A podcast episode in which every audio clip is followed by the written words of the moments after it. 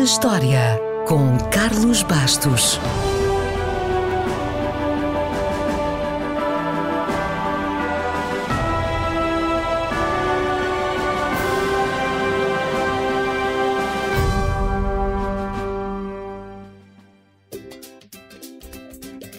Foi a 4 de fevereiro de 1946 que o sabão em pó foi produzido pela primeira vez para facilitar a lavagem da roupa.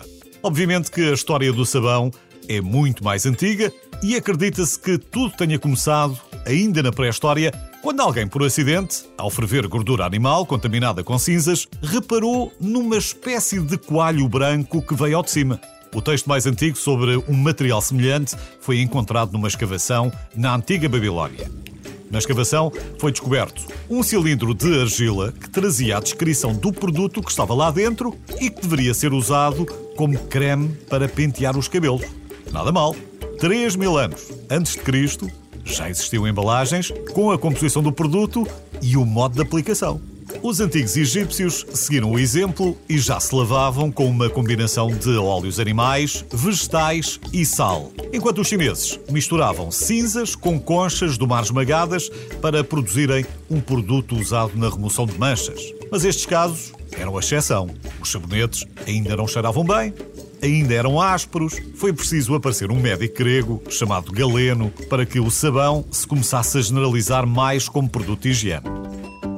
Mesmo assim, durante muitos séculos, a produção de sabão na Europa esteve muito mais centrada na indústria de tecidos do que na higiene e na limpeza. Por cá, só a partir do século XIII, depois dos muçulmanos o terem introduzido na Península Ibérica, é que os médicos se lembraram outra vez do sabão e recomendaram-no pelos seus benefícios para a pele. Assim, começou a ser usado no banho. Se bem que, como sabemos, durante a Idade Média, o banho era uma coisa para dias de festa. Mas enfim, já era um princípio. Claro que nestas coisas, como em quase tudo na vida, regra geral, o que manda é o dinheiro e não os benefícios. O sabão foi um grande negócio. Em Portugal, por exemplo, durante séculos, vigorou o monopólio dos senhores feudais sobre a produção de sabão. Para ter uma ideia, Dom Manuel I, mesmo depois da riqueza das especiarias, nunca abriu mão do seu monopólio geral sobre o fabrico de sabão. Mais uns séculos se passaram e, até ao advento da Revolução Industrial, a produção de sabão manteve-se, tal como o banho, em pequena escala. Só a partir daí, com canalização em casa e banhos mais frequentes, é que o sabão estourou. E estourou mesmo. Já que estamos a falar em estouro, talvez não saiba, mas o sabão e a dinamite têm qualquer coisa em comum. Os avanços científicos trouxeram sabonetes mais suaves e mais perfumados, muito graças à glicerina, que começou por ser um produto descartado no fabrico para passar a ser também usado não só nos sabões, mas também como nitroglicerina na dinamite. Por fim, o advento dos grandes conflitos globais levou a melhores práticas de higiene e, a partir daí, o sabão entrou em todas as casas, ou quase todas.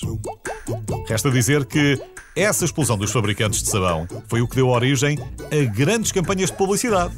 E porque os fabricantes patrocinaram muitas séries e muitas novelas, o sabão teve direito a dar o nome ao seu próprio género, a soap opera. É justo. E agora, vamos lá lavar as mãos.